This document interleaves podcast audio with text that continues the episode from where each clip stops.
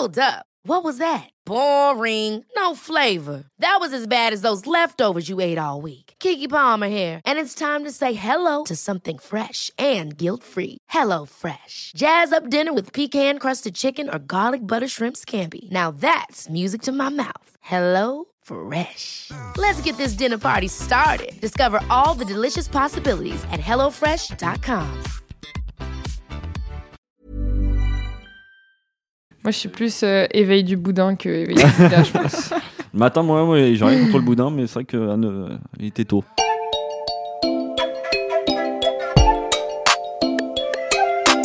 Salut, c'est Louise Petrouchka Et salut, c'est Clément. et vous écoutez le son d'après.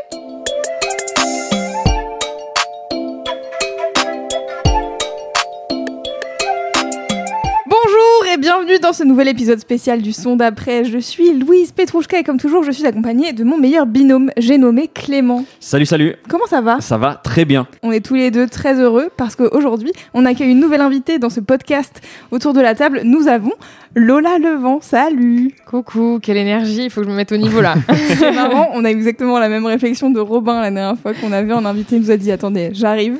Il n'y a pas de souci. Ça va, je vais me chauffer, je vais me chauffer. On aime, moi, j'aime trop ce format invité, donc c'est pour ça qu'on est là. Ouais. Et Trop bien, je suis contente. Merci de me recevoir. Avec plaisir. Lola, je te présente en tant que manager et poétesse. Est-ce que ça te va? Oh ouais, j'adore, let's Ouais. go. ça tu fait veux, bien. pas, tu veux pas rajouter quelque chose d'autre? Euh, on en aurait pour la journée, donc Ouais, non, c'est pas ça. grave. Renseignez-vous. Allez suivre Lola sur Instagram. Je vous mettrai le hâte dans les notes du podcast, bien sûr. Merci beaucoup d'avoir accepté notre invitation dans le son d'après. Clément, est-ce que tu peux expliquer pour les gens qui, qui écouteraient le son d'après euh, en arrivant euh, grâce à Lola, qu'est-ce que c'est ce, que ce podcast finalement? Mais tout à fait. Le son d'après, c'est un podcast de découverte musicale qui sort euh, chaque lundi et où on partage nos kiffs musicaux du moment euh, dans le but en fait euh, d'alimenter vos playlists. Là aujourd'hui du coup, d'habitude nous on ramène quatre morceaux. On a demandé à Lola de ramener deux morceaux et puis nous on en a prévu aussi un chacun euh, en espérant que ça te parle et puis surtout que voilà on puisse euh, discuter de musique tous ensemble. Ça va être très cool. Euh, du coup, le but, c'est un peu de découvrir qui t'es en tant qu'auditrice, quoi. Du coup, on va commencer tout de suite dans le vif du sujet. On t'a demandé de ramener deux morceaux. Quel est le premier que tu veux présenter et, et duquel tu veux nous parler?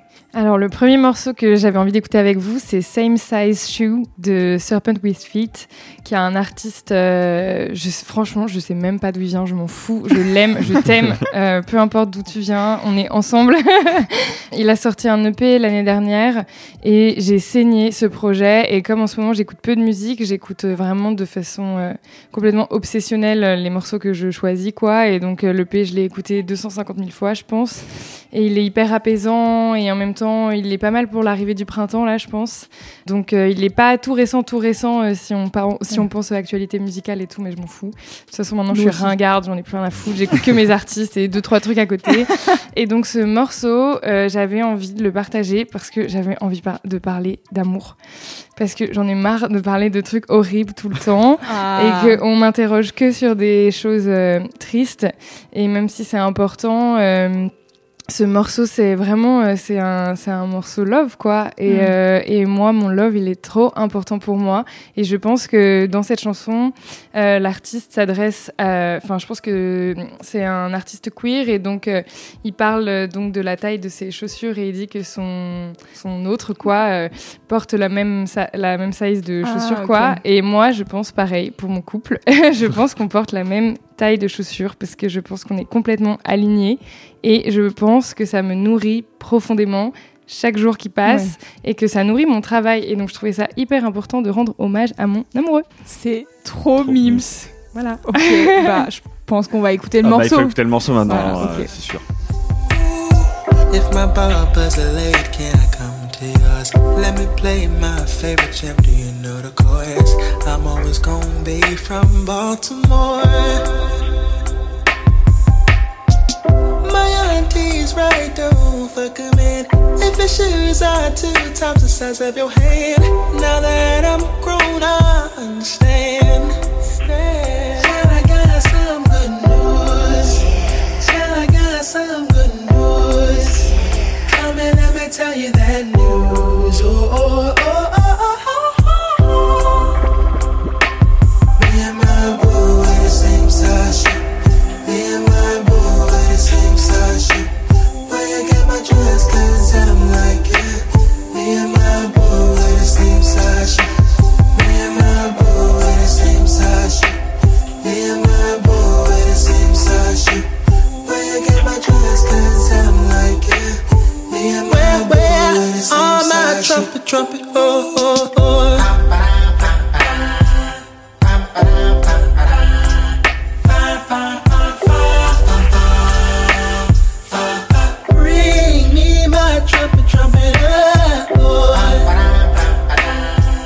Waouh Ouais. c'est aussi, Ok. c'est- c'est aussi l'effet que ça me fait, c'est trop bien.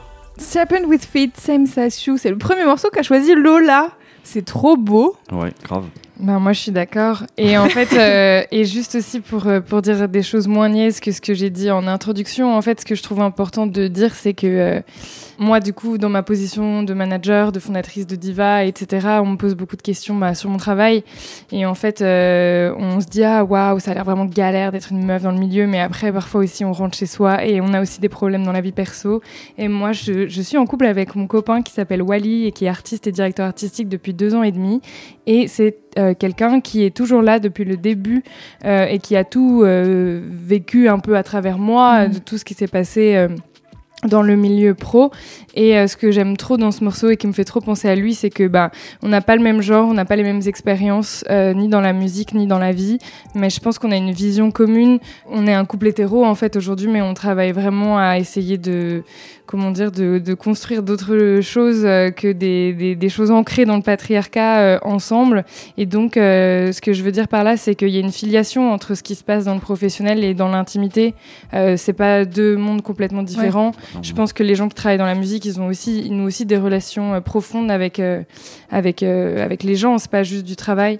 Et donc ça va plus loin que juste essayer de de faire des contrats d'une certaine façon. euh, ou euh, de, de faire des, ouais, des clauses morales ou des, comment on appelle ça, des, euh, des protocoles de CNM et machin. Il y a aussi les relations qu'on noue avec les gens qui sont hyper importantes et qui changent la vie, quoi. Ouais. Donc euh, voilà, c'est tout ça que je voulais dire avec ce morceau aujourd'hui. Est-ce qu'on peut expliquer un peu aux gens qui connaîtraient pas euh, ton travail Mm. Qu'est-ce que tu veux dire? Parce que tu as parlé de, de violence tout à l'heure et Ouais. donc, du coup, en gros, toi, tu es engagé contre les violences sexistes et sexuelles dans le milieu de la musique depuis quoi Trois, Ça fait ans deux ans. Deux ans. Enfin, ça fait depuis mai 2020, vous faites le calcul, euh, que j'ai créé Diva. Et puis, euh, ça fait depuis fin 2019 que, que, je commen- que, j'ai, que, que j'ai commencé à être inquiète, en fait, Ouais. de tout ce qui se passait. Et oui, c'est ça. euh, enfin, j'ai commencé à, à prendre beaucoup la parole sur les sujets des violences sexistes et sexuelles dans l'industrie de la musique. Et en fait, ça a des conséquences surtout dans une vie sur euh, ma famille, sur mes amis, sur ma vie sentimentale et évidemment sur mon travail. Ouais. Et je trouve que c'est important de le rappeler. Et du coup, c'est important de rappeler aussi que d'être bien entouré, ça compte beaucoup euh, quand tu fais ce genre, quand tu es engagé comme ça en tout cas. 100%. Euh, autrement, c'est impossible d'avancer. Bah écoute, Wally, bravo, Wally, on merci t'aime. pour le soutien. Ouais. Euh, pour revenir euh, au morceau, peut-être Clément, tu veux réagir un peu Bah, en tout cas, je trouve que c'est un très beau choix de morceau. Je découvre l'artiste, je découvre le morceau tout. Euh, moi, ça me touche beaucoup. En tout cas, là, il y a, il y a quelque chose de très simple. En même temps, sa voix, elle est vraiment. Incroyable. Je, te rejoins quand tu, euh, tu disais apaisant. Je trouve que c'est vraiment ça. T'as envie qu'ils viennent te chanter ce morceau-là. Dans le creux de l'oreille. Ouais, dans le creux de l'oreille, euh, il y a une sorte de vibe. Enfin, tu sais, ça me fait la même vibe un peu apaisante que peut te, en tout cas moi, que peut me procurer un francochon. On, je sais qu'on le cite, euh, mais je pense que vraiment, ce mec-là a apporté beaucoup de choses à la musique et, euh, et ça me, voilà, ça me procure un peu les mêmes euh, vibes de bien-être Mhm. quand j'écoute euh, ce type de son. Et puis après, derrière, euh, je trouve la prod est, est dépouillée, mais euh, je sais pas, il y a plein de petites variations, des petits bruitages qui viennent se mêler et je trouve ça Des bien. petits rayons de soleil. Ouais, exactement. Ouais, et ouf. puis là aussi, toute la phase, je sais pas s'il y aura ça dans l'extrême, mais aux deux tiers du morceau, il y a une sorte de pont un petit peu, sais, où il change un peu, il modifie un peu sa voix, ou, euh, Ah oui, oui, oui. et oui. que, qui Et est puis cool après, aussi, qui euh, apporte un. Il y a la vibe, je sais pas, moi je trouve ça hyper marrant qu'ils soient arrivés avec le pam padam. Ouais, c'est ça. Ouais, c'est ça dont tu parles Oui, oui, exactement, Ok, ce ok. ouais. Genre, je me suis dit, waouh, en fait, enfin, il y a aussi, il y a presque de l'humour dans cette chanson et de la légèreté et ça fait trop du bien parce que elle a, je suis d'accord avec toi, t'as envie qu'il te chante dans le creux de l'oreille et en même temps, il y a un truc un peu cathédral comme ça. Ouais. Et, et en même temps, ouais, il y a cette espèce de truc euh, très doux, euh, très euh, carefree et ouais, c'est, c'est, je suis d'accord avec, avec ce que t'as dit. Ouais, ça, moi je trouve ça très intéressant et, et du coup, surtout, ce qu'on dit, tu vois, cet aspect euh, choral. euh, Enfin, tu sais, c'est ça, tu dis cathédrale. Moi, je, trouve qu'il y a un côté un peu angélique, en fait. Mm. Et du coup, je fond. comprends totalement ce côté de, ouais, quand t'écoutes ça, et en plus, pendant le printemps, là, je pense que ça va être vraiment, vraiment chouette. La Ça, saison vrai, des très, amours. Très très bon choix. La saison des amours de ouf. Et du coup, je voudrais revenir à ce que tu disais euh, juste avant en présentant. Tu disais, je suis très obsessionnelle euh, quand j'écoute un truc, je l'écoute euh, en boucle. Du coup, euh, c'est ça ton, ta manière d'écouter la musique euh, aujourd'hui? Ouais, parce qu'en fait, là, je suis en, crise d'adolescence. en fait, euh, j'ai quand même pas mal mis de côté le, journalisme, en tout cas la critique musicale, et donc euh, ça faisait bien euh, 3-4 ans que ma façon d'écouter de la musique, c'était assez scolaire. Euh, je reprenais toutes les, discographies au début, j'écoutais tous les albums dans l'ordre, j'écoutais toutes les sorties, et donc c'est assez aseptisé comme façon de consommer la musique. T'es un peu un docteur, quoi. Mm. Qui, euh, qui analyse, euh, qui découpe, et puis en fait tu mets un peu euh, tes sensations de côté. Et j'ai eu vraiment un, gros moment qui correspond encore une fois au moment où, où j'ai compris des choses sur le milieu de la musique, où je me suis dit mais en fait qu'est-ce que moi j'aime vraiment et qu'est-ce qui me touche vraiment? Parce que là euh, je travaille, je travaille et je commente, je commente, mais euh, j'ai perdu un peu le fil de, de ce qui était important pour moi. Et donc euh, en ce moment je fais n'importe quoi. voilà, il y a des trucs que j'écoute en boucle euh, et d'autres trucs que j'écoute une fois, et puis ça me marque à fond et en fait j'oublie. Enfin bref, je suis Ouais. vraiment une très mauvaise élève en ce moment, mais mais euh, ouais non, j'ai pas trop de leçons à donner sur ça. Mais euh, mais en tout cas, ce, ce projet, tu vois, je l'ai découvert, je crois qu'il est sorti l'année dernière et je trouvais que c'était un des meilleurs projets de de 2021 et je l'ai toujours pas lâché. Donc euh, Ouais. Ouais, c'est intéressant parce que moi je l'ai vu passer et moi je suis typiquement le genre de personne qui est en train d'écouter toutes les sorties et tous les machins en ce moment. Et du coup, c'est vrai que euh, c'est facile aussi de, de passer à côté, tu vois, d'artistes euh, comme ça qui peuvent prendre du temps en fait. euh, à être appréhendés, à rentrer dans l'univers, etc. Parce que Serpent Twist Fit, il a quand même un univers euh, très complet, je trouve, euh, visuellement aussi. euh, de fou. tous ces clips ils sont hyper beaux, euh, il y, a, il y a vraiment un truc qui se passe quoi. Mais euh, je sais que j'ai dû écouter une fois ou deux le, le P, mais sans jamais vraiment prendre le temps. Et du coup, je suis contente que tu le ramènes parce que ça va peut-être me, me replonger dedans. Ah bah moi, ça me donne clairement envie là ouais. de- de- d'écouter les autres morceaux parce que c'est non, oui, là il y a une belle promesse. En tout cas, moi, quand, avec ce morceau-là, C'est trop beau et je te recommande d'écouter le morceau Amir. Et il y a un autre morceau qui s'appelle, euh, je sais plus si c'est Sailor's Superstition ou un truc comme ça, qui est un peu plus dansant, euh, qui est trop trop génial aussi. Donc euh, ouais, et il faut l'écouter. Est-ce qu'on pourrait parler un peu plus, euh, on va retourner un peu dans le passé et parler un peu de tes premiers souvenirs musicaux Oh. Euh, Est-ce que tu te souviens, est-ce que tu te souviens de, de morceaux en particulier ou d'artistes en particulier qui t'ont marqué quand t'étais petite? Ah, si vous saviez.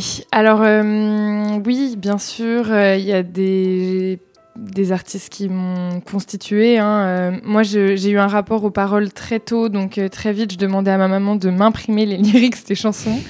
donc, euh, et alors, les choix étaient un peu absurdes. Donc, euh, Diams, j'avais Patti Smith, j'écoutais Julien Clerc aussi. J'écoutais tous les rappeurs américains que mes grands frères écoutaient et je, je comprenais pas tout. je trouvais ça assez dur parfois. Enfin, j'écoutais Mm. NWA et tout. Enfin, ma grosse période de, de découverte musicale, c'est vraiment le collège, puisque j'étais dans un collège avec des gens qui venaient de tous les univers euh, sociaux et donc euh, j'étais au milieu de tout ça et euh, j'ai toujours été une fan de rock, une fan de rap et une fan de pop et une fan de musique électronique. Mais dans tout ça, c'est vrai qu'il y a des figures qui m'ont marqué plus que d'autres. Donc évidemment, bah, comme je l'ai dit, Diams, Patti Smith. euh, plus tard, euh, il y a eu euh, PNL, il y a eu Isha, il y a eu...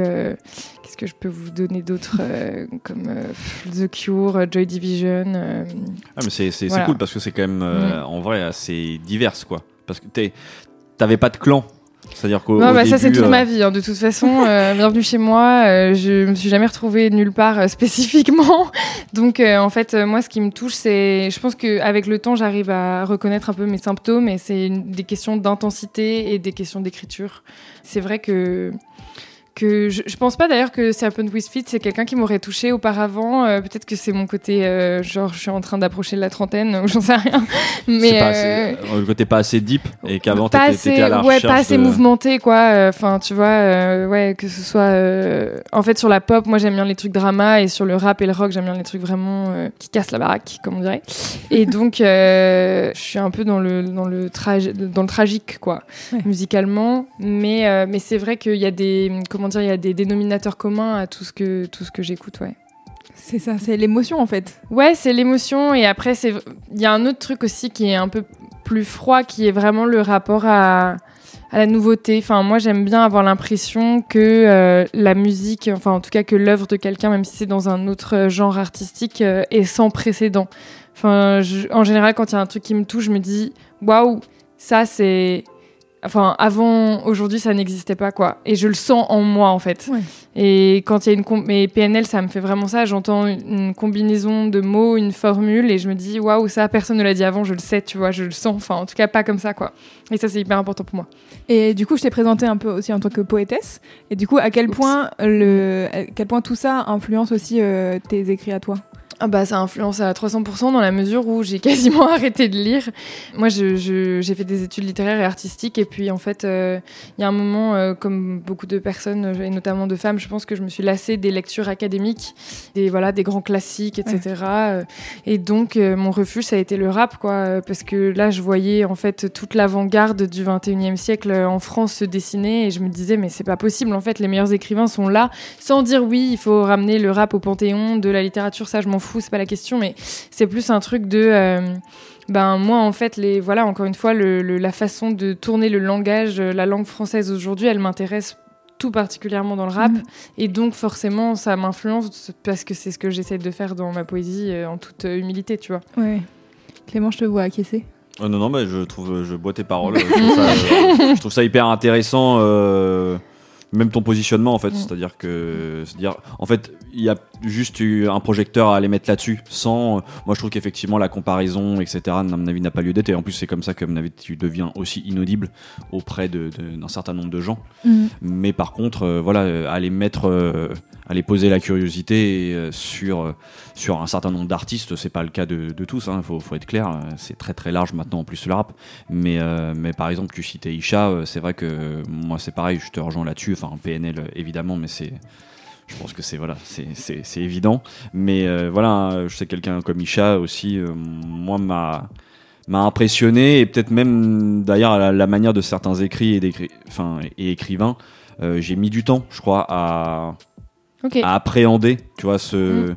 le style d'écriture la manière de aussi tout simplement de délivrer les morceaux et je trouve ça aussi intéressant PNL c'est la même en fait euh, la PNL la première fois que j'en- j'entends ça euh, je me dis mais c'est quoi ce truc euh, Mhm. c'est chelou et puis je crois que c'est aussi en y revenant et, et en creusant que ça marque Ah ouais, ça, ça laisse des, de, de grandes plaies. Mais c'est vrai que la façon qu'ont les rappeurs de, en fait, euh, pas se poser de questions et de dire les choses avec beaucoup d'audace et de franchise, c'est un truc qui m'a vachement euh, influencée en tant que poète et en tant que féministe, quoi. Je me suis dit, mais oh, ils s'autorisent tout. Let's go. Genre, je veux faire pareil. Et euh, est-ce que c'est cet amour du, du rap qui t'a mené aussi à te dire ok je vais écrire euh, en tant que journaliste? Parce que même si aujourd'hui c'est plus un truc que tu fais est-ce que C'est c'était mon amour des sous. euh. non, je rigole. En fait, c'est juste que j'avais, j'ai jamais eu l'impression que de savoir écrire, quoi. Je me disais, mais qu'est-ce que je vais faire d'autre? Enfin, je vais Mhm. jamais réussir à gagner ma vie avec autre chose, puisque, enfin, j'ai pas fait de- d'études professionnalisantes, on va dire. Et donc, euh, la critique d'art, euh, entre grandes guillemets, me paraissait une voie propice pour m'épanouir. Et puis, c'était sans me douter que le journalisme, c'est assez, euh, c'est assez, euh, quel serait le mot juste, assez sournois comme métier parce que euh, ça a beaucoup évolué avec le temps, ça évolue encore beaucoup, et donc euh, moi j'avais un rapport euh, utilité, euh, vision des choses que je, enfin, je comprenais pas trop quel était l'intérêt pour moi de faire ça et pour les artistes que je fasse ça, c'est-à-dire euh, qu'est-ce que je leur apporte, euh, qu'est-ce que j'apporte de plus qu'une une bonne critique sur Twitter ou que Mhm. un bon commentaire YouTube. En fait, euh, la légitimité est quasiment la même à la fin de la journée, tu vois. Et donc voilà, enfin, je me suis lancée là-dedans parce que c'était une logique et je m'en suis sortie un petit peu. Parce que c'était une logique aussi de me dire, moi, en fait, j'ai envie de travailler du côté de la création avec les artistes et pas euh, d'être dans le commentaire tout le Mhm. temps, euh, dans la mesure où je trouve que les médias ont beaucoup de choses à régler avant de redevenir pertinents, Mhm. sans, sans être trop dur, hein, parce que c'est c'est toujours, euh, je suis toujours une consommatrice de beaucoup de formats, mais voilà, c'est ça me passionne pas, quoi. tu penses à des trucs en particulier? En fait, j'ai rien résolu de ce dilemme. C'est-à-dire que je trouve que faire une critique euh, négative ou même positive, mais très profonde, euh, très articulée, c'est toujours intéressant. Mais encore une fois, je trouve que t'as pas besoin d'être journaliste pour en être capable. Et de l'autre côté, euh, tout ce qui est plus branding, marketing et tout, je, comprends tout à fait pourquoi les artistes et les médias font ça. Mais maintenant, voilà, c'est du divertissement. Donc, où est le journalisme? Je sais pas. Il y a tellement de copinage, en tout cas dans le, dans le, enfin oui, c'est dans le milieu de la musique. que quel est le, Oui. quel est le sens de tout ça, euh, si ce n'est d'être ensemble et de parler des choses qu'on aime. Mais là, encore une fois, on retombe sur le fait qu'il y a que des hommes euh, quasiment qui ont la parole, euh, euh, qui sont visibles. En tout cas, euh, tu vois, les interviews vidéo aujourd'hui. euh, Trouvez-moi une journaliste femme. euh, Enfin, peut-être à part euh, Juliette Fievet sur R- RFI, mais Ouais, c'est ça, c'est c'est la première qui me vient à l'esprit. Euh, Et si, euh, et Narges. Oui, Non, voilà, mais c'est du podcast filmé, quoi. Mais bref, en tout cas, euh, voilà. Enfin, toutes ces questions euh, ont fait que de toute façon, euh, enfin, je suis arrivée dans le journalisme sans avoir envie d'être journaliste et je j'y suis encore avec, j'ai un pied encore dedans, mais bon, pff, voilà, Ouais. c'est là comme ça, sur le côté de ma vie, quoi. Ok. Oui, un bah, grand là- encouragement pour les jeunes journalistes qui nous écoutent. Mais si, allez-y, on va tout changer petit à petit, ça va être super. Là, t'as décidé d'être un peu plus dans l'action et en l'occurrence, je pense que ça peut se faire la transition Oui. avec, euh, avec le deuxième fait. morceau. On va, tout- on va passer au son d'après. Allons-y. C'est donc à mon tour de présenter une artiste. Oui, car vous en doutez, je suis moi et Lola étant Lola, forcément, je ramène une meuf. Et c'est marrant parce que ici, on a déjà parlé de la moitié euh, des artistes que tu manages, Lola, Lazuli, Johanna, NJ.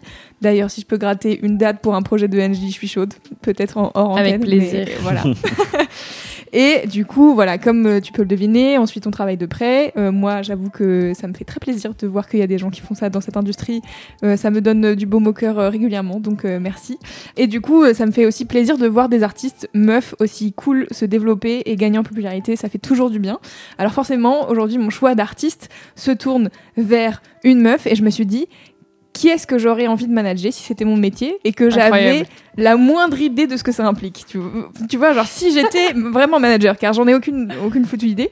Les habitués du son d'après, du coup, qui nous écoutent, savent déjà, je ramène une go euh, jeune qui a du talent, qui a de l'avenir devant elle, et euh, bien sûr, euh, qui chante merveilleusement, sans plus de suspense. Une des artistes que j'aimerais manager, éventuellement, si c'était mon métier, c'est la chanteuse Lynn. L-Y-N-N. I love it.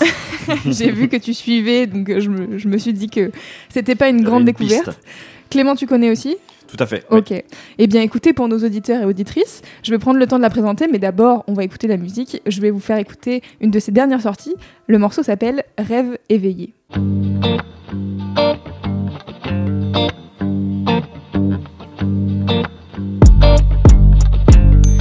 Préfère prendre mon temps. Je roule un dernier. Histoire d'être sûr de pas trop t'entendre parler. Je te dis oui maintenant. Ça risque de changer. Ça dépend de la durée de mon rêve éveillé. Je te le dis sincèrement. Je vais tout cacher. À la seconde où je serai bien concentré. C'est pas méchant. Je veux juste éviter que tu me coupes au milieu de mon rêve éveillé.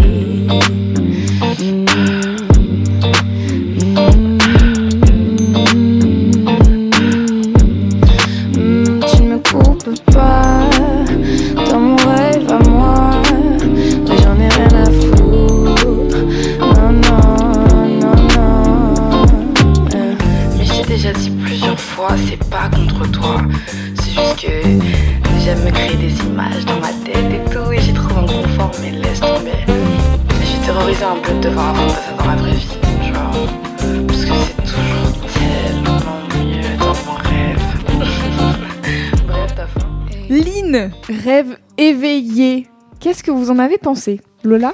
Non, mais trop marrant parce que je connais pas ce morceau de Lynn, mais par contre, euh, comme je vous le disais tout à l'heure, euh, moi j'ai fait des études euh, dans l'histoire de l'art et en fait, j'avais pas vocation à être journaliste, mais à être curatrice dans l'art contemporain. Et la Mhm. première expo que j'ai organisée s'appelait Le rêve éveillé. Ah, mais trop marrant. euh, ça fait écho en moi. Et c'était une expo sur les rapports entre la musique et l'image. Donc euh, voilà, on est dans le mille. bien, J'adore Lynn. Il y a une chanson qu'elle a écrite euh, que j'écoute souvent. euh, je sais, mais le nom m'échappe. Les petites fesses ou Oui, je sais tes pas quoi. Voilà, tes petites fesses. C'est trop bien. Elle est vraiment, euh, elle est vraiment forte parce que je trouve qu'on comprend pas trop de quoi elle parle et en même temps, du coup, on a grave de l'espace pour se projeter Ouais. Ouais, dans notre propre scénario. Et il y a un truc que j'adore dans ce type de morceau, c'est que même s'il est assez euh, doux, je pense que si tu es triste ou si tu as vécu un truc difficile, tu peux aussi entrer dans une phase de mélancolie et en même temps, si tu es dans une bonne vibe, c'est un morceau qui peut te, enfin, te réjouir quoi. Et Ouais. il est entre deux dans cette espèce de demi-teinte que, que moi j'aime beaucoup euh, entre voilà, la joie et la tristesse et c'est souvent ce qui me touche le plus dans les morceaux. Donc euh, merci pour ce choix, c'est cool. Ah, avec plaisir, merci. Ça me fait plaisir que ça te plaise déjà.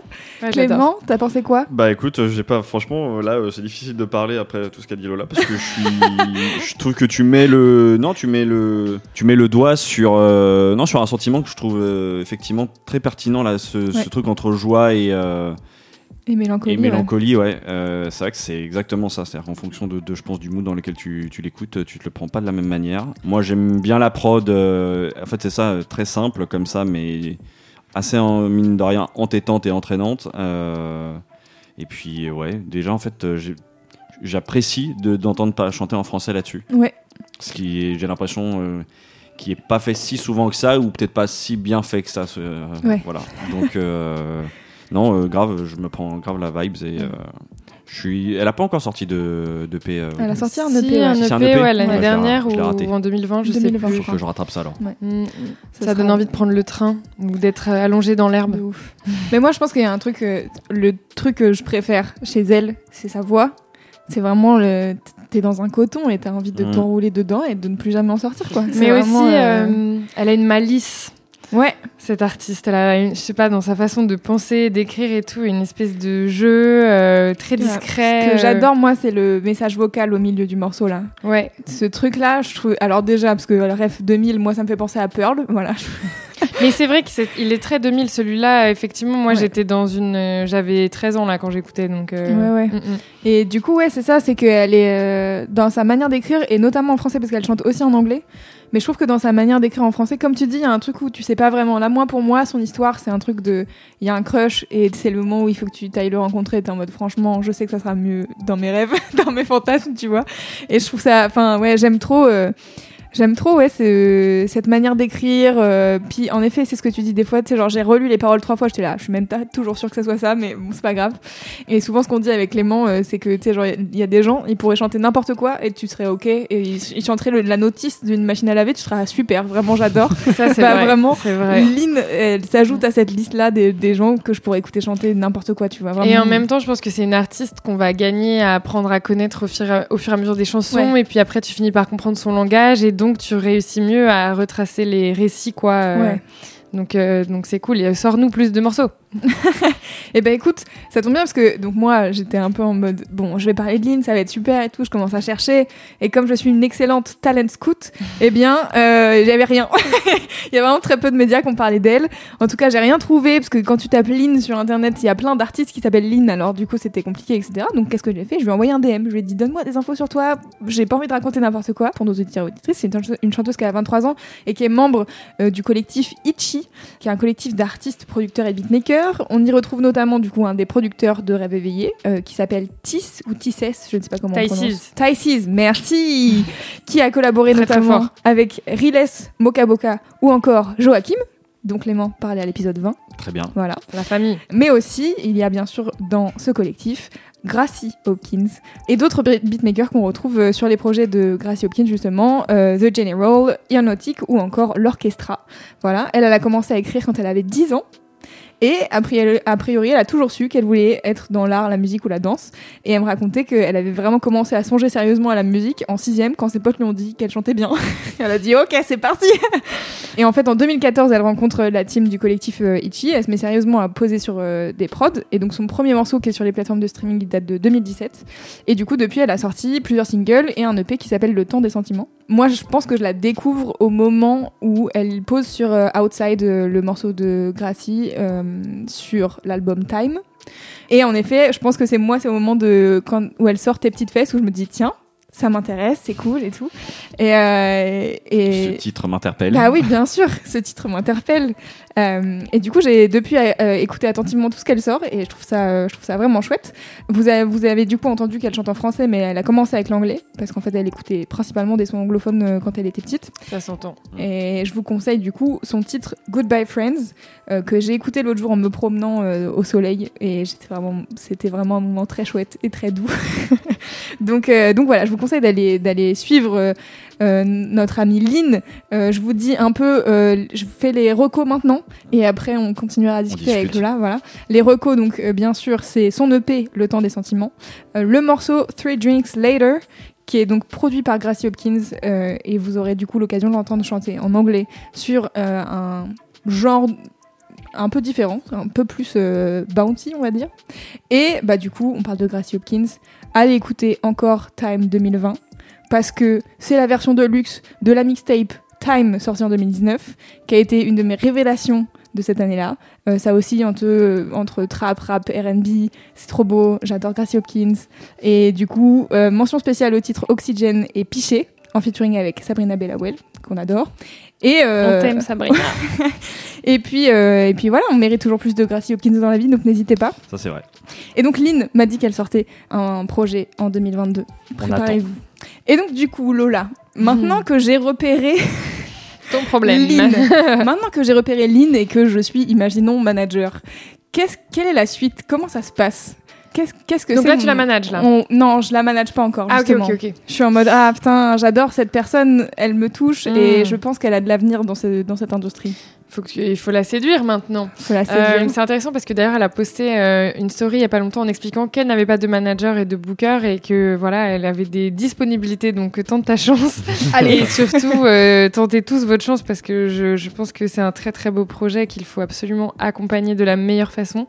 Et euh, ben ce que tu peux faire c'est la rencontrer et discuter avec elle avec beaucoup de bienveillance de ses besoins et de ses attentes euh, pour sa carrière euh, et pour son avenir euh, professionnel dans la musique, essayer de comprendre où est-ce qu'elle en est, quel est son entourage, quel, euh, voilà, quel partenaire lui serait utile dans, dans son parcours actuellement, et aussi peut-être quelles sont ses compétences, on va dire, et qu'est-ce qui, qu'est-ce qu'il faudrait améliorer. Je sais pas moi. Euh, est-ce qu'elle a déjà fait des lives? Euh, Si c'est le cas, est-ce qu'elle a un ingé son? Est-ce qu'elle a un ingé light? Euh, Est-ce qu'il faut qu'elle prenne un coach scénique pour prendre plus confiance en elle sur scène? Tout ce genre de choses. Et donc, sur chaque aspect de, de sa musique, voilà, se renseigner sur, euh, faire un état des lieux en fait. Mhm. Et euh, à partir de là, si euh, tu es maligne, il faut que tu lui proposes des solutions et euh, peut-être une approche, une méthode de travail, euh, de collaboration. Et euh, après, ce sera à elle de décider si elle trouve que elle en a besoin, Ouais. Euh, si elle euh, pense que voilà, elle a besoin de faire rentrer quelqu'un dans la boucle et que c'est suffisamment intéressant pour elle professionnellement, suffisamment game changer pour s'aider une partie en fait bah, de ses sous, de ses créations et de son comment dire de ouais de son travail parce que en fait t'es vrai, tu deviens vraiment un, un binôme quoi. C'est c'est très étrange le, le management. euh, on, on est une sorte de, de, de serpent à plusieurs têtes quoi. euh, même si on n'est que euh, en fait une petite main qui guide l'artiste, tu vois. on, on représente l'artiste donc c'est quand Ouais. même un gros gros gros enjeu, ne serait-ce que pour dialoguer avec le monde extérieur quoi. Mhm. Et, et donc voilà, à toi de la convaincre maintenant. sur tout ce que tu pourrais lui apporter en fait. Ok. Et donc, Bon chance. Et donc toi, ton, ton, ton approche justement avec les artistes que tu manages, ça s'est fait par la rencontre et par le, le kiff mutuel en fait, puisque j'imagine que c'est beaucoup de discussions et beaucoup de, On de s'adore. Non, euh, ben c'est des rencontres très différentes. euh. ma première artiste, Lou CRL, c'était une amie qui se lançait dans la musique, qui avait un entourage dans la musique avec qui ça se passait pas très bien. Et moi, je commençais à vraiment euh, travailler en label et tout, et à voilà, à comment- récupérer récupéré quelques skills, on va dire, sur le milieu. Et donc, euh, en fait, je la guidais euh, de façon euh, parallèle. et ça, ça a fini par devenir l'axe principal. Elle, a- elle s'est débarrassée de son horrible équipe. Et, et on a décidé de s'associer. Et puis ensuite, pour les, les trois autres artistes, c'était des rencontres, on va dire, professionnelles. Donc Lazuli, Angie et Johanna, ça a été vraiment des discussions à la base. bah voilà, j'ai entendu parler de toi, dans un sens ou dans l'autre. hein, Mhm. Qu'est-ce que qu'est-ce qu'on pourrait imaginer ensemble et, euh, et effectivement, on se rencontre, on parle de notre vision du monde, de nos expériences euh, et de voilà de comment on pourrait avancer ensemble. Et j'ai une autre artiste qui s'appelle Neslas, qui est une violoniste euh, qui voilà qui fait du classique contemporain et du R&B aussi, Mhm. qui interprète et qui compose, mais qui n'a encore rien sorti. Mais j'en parle parce que elle, c'est aussi quelqu'un que je connaissais personnellement et avec qui ça s'est fait naturellement parce que on est proche, on se fait confiance, c'est un peu la famille. Mais même les artistes que j'ai rencontrés, euh, on, on va dire d'un point de vue purement professionnel, euh, c'est mes sœurs quoi. En Ouais. fait. euh, voilà, je sais pas si ça répond à ta question. Oui, ça répond totalement à ma question. Et t'as, tu as un peu les premiers souvenirs du coup de comment et oui comment tu découvres justement euh, ces meufs là et quel vois le sentiment euh, que ça te provoque. euh, Oh là là là là. Alors attendez parce que il Ouais, y a plusieurs histoires. Ouais c'est ça. Mais euh, ben écoutez, euh, par, bah, Johanna du coup qui est la deuxième artiste euh, que j'ai commencé à manager, euh, je suivais son travail depuis le début. J'avais suivi la sortie de Séduction dont tout le monde parlait. Moi j'étais scout en maison de disque au moment où c'est sorti, donc on en avait discuté avec le producteur. Et puis je l'avais vu en concert au Mama et son sa mystique m'avait percé. je me suis dit waouh qu'est-ce qui se passe? Et puis, euh, on s'était jamais rencontrés. Euh, je crois que j'avais demandé à faire une interview d'elle ou quelque chose comme ça, ou je sais plus trop, mais ça s'était pas fait. Et en fait, euh, voilà, euh, la rencontre, enfin le, timing a fait qu'elle elle avait un turnover de management et donc on, on s'est mis à discuter à ce moment-là. Pour euh, Lazuli, je l'ai découverte en live euh, justement parce que bah, mon copain animait une soirée où elle jouait et je me suis dit ok qu'est-ce qui se passe ici? Je ne connais pas d'artistes françaises qui ont des danseuses comme ça aussi badass et qui font de la musique aussi dansante et comme j'adore Ouais, danser. Je me suis dit wow il se passe quelque chose ici. Euh, pareil, s'en sont suivis Ouais. des discussions. Bon j'avoue j'ai liké pas mal de photos sur Insta. J'étais en mode euh, Bonjour, cœur dans les là. yeux sur les stories. Hello j'existe. Euh, ça a fini par payer. Et Angie, euh, c'était euh, une amie en commun qui partageait tout le temps sa musique. Et moi, je m'étais dit, enfin, j'étais très impressionnée par tout, en Ouais. fait. Mais elle avait déjà un management, donc bon, je vais, enfin, je faisais pas plus attention. Ouais, à l'aspect professionnel que ça et puis un jour on m'a dit Hmm, ça va peut-être se finir et tout je me suis dit ouh une brèche Laissez-moi Et, euh, m'engouffrer. voilà, et avec euh, mon- ma petite ambition et mon petit ego, j'y suis allée à la nage et euh, ça a marché. Et euh, voilà, euh, encore une fois, euh, c'est toutes, euh, c'est toutes mes sœurs et euh, c'est pas du tout les mêmes façons de travailler. Chaque artiste a sa façon de voir euh, la musique et le business. Et donc, euh, moi, je, mon rôle, c'est de les accompagner. Quoi. Je, je suis à côté euh, et on, on marche ensemble. Et, euh, mais c'est voilà, c'est des histoires différentes. Hmm.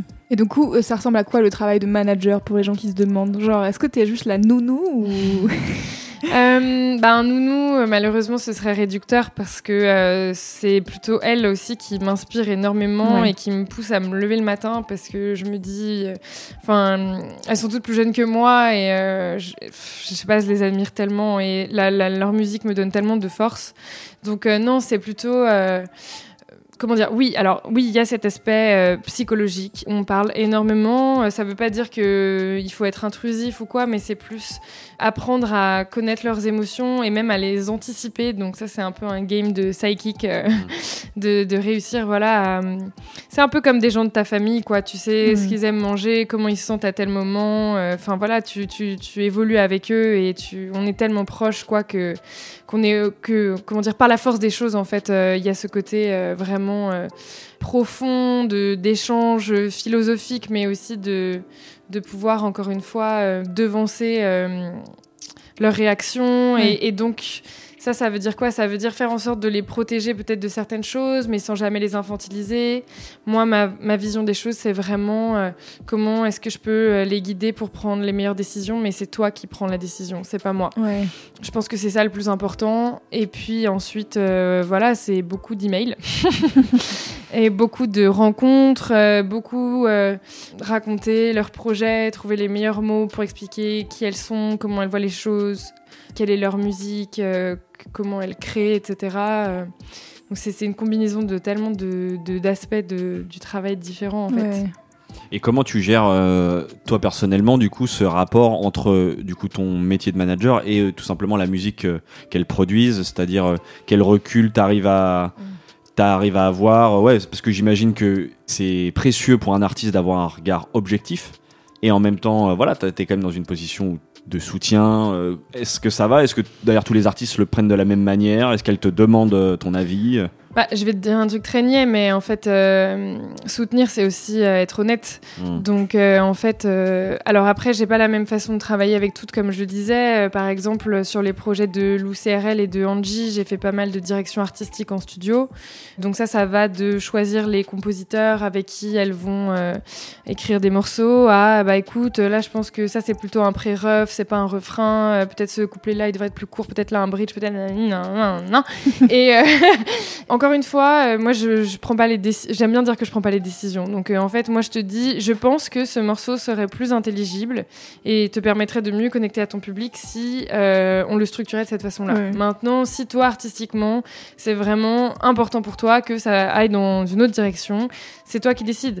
Moi, par contre, j'aurais peut-être pas les mêmes capacités après à le défendre devant X ou Y partenaire ou peut-être que sur scène, ça va nous poser problème parce que ceci, cela. Enfin, en fait, moi, je présente les éléments et puis toi, tu tranches.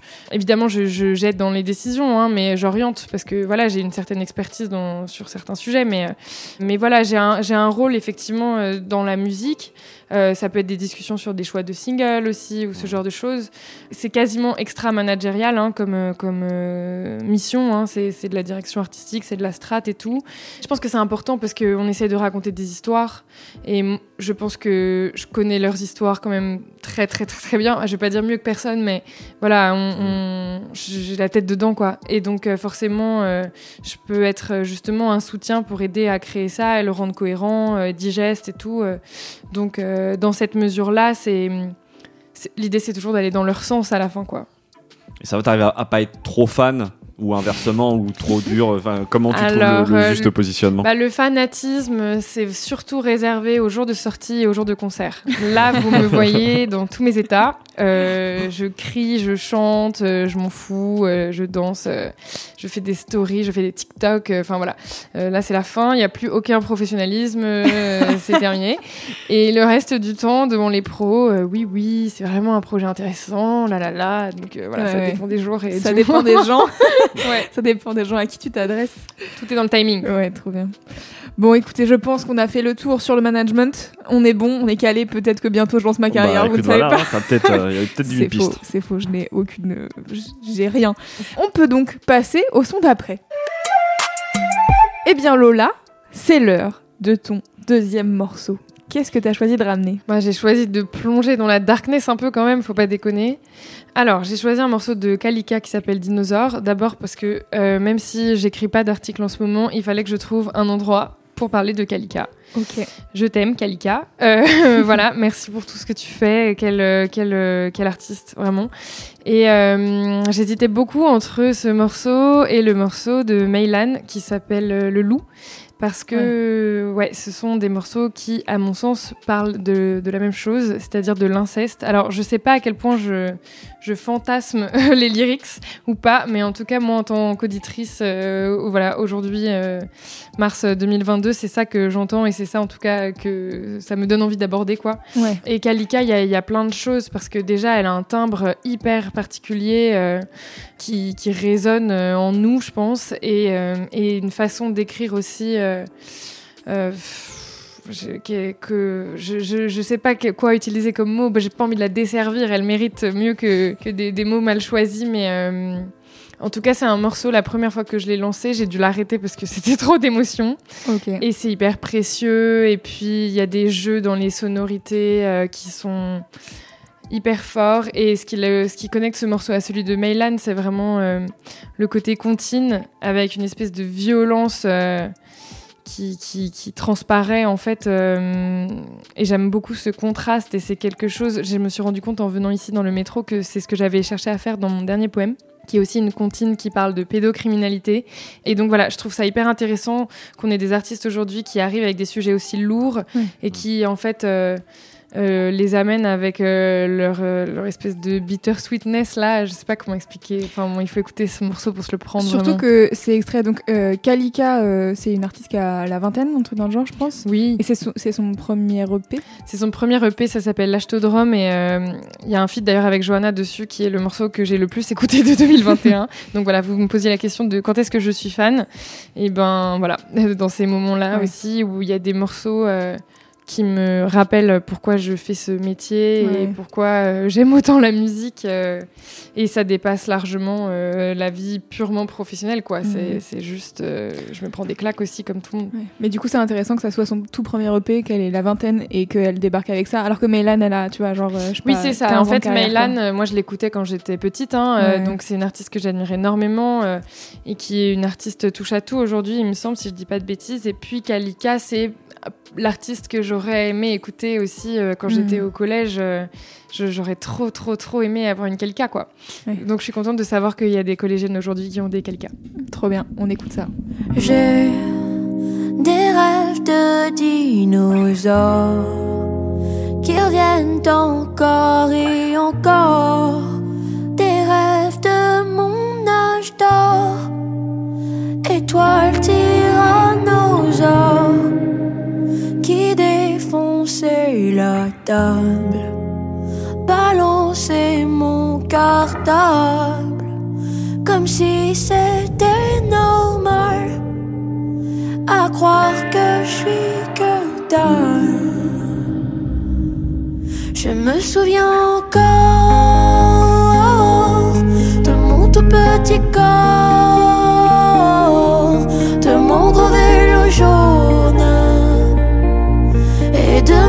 trésor que j'appelais papa. T'es pas venu me voir pour me consoler, non, mais pour me faire pleurer. Maintenant, je rêve de dinosaures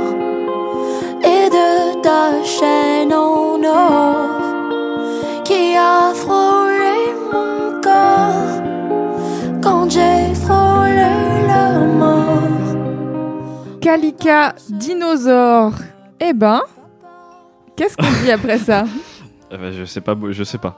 J'avoue que je- j'ai ouais, C'est- j'ai- j'ai ouais. pas, beaucoup les mots. Euh, si, comme je te remercie de ramener ça, parce que c'est, je pense Oui. que c'est bien que d'écouter ça. On n'a pas, C'est rare. euh, on a, on a de temps en temps morceaux. ramené des morceaux un peu deep et tout, mais euh, je sais pas si on est atteint ce stade-là et c'est, c'est, c'est bien. Je suis content. Moi, j'avoue que je connaissais Kalika que du feat aussi avec Johanna justement, j'avais trouvé intéressant et tout, mais du coup, ça me donne encore plus euh, la curiosité euh, d'aller creuser.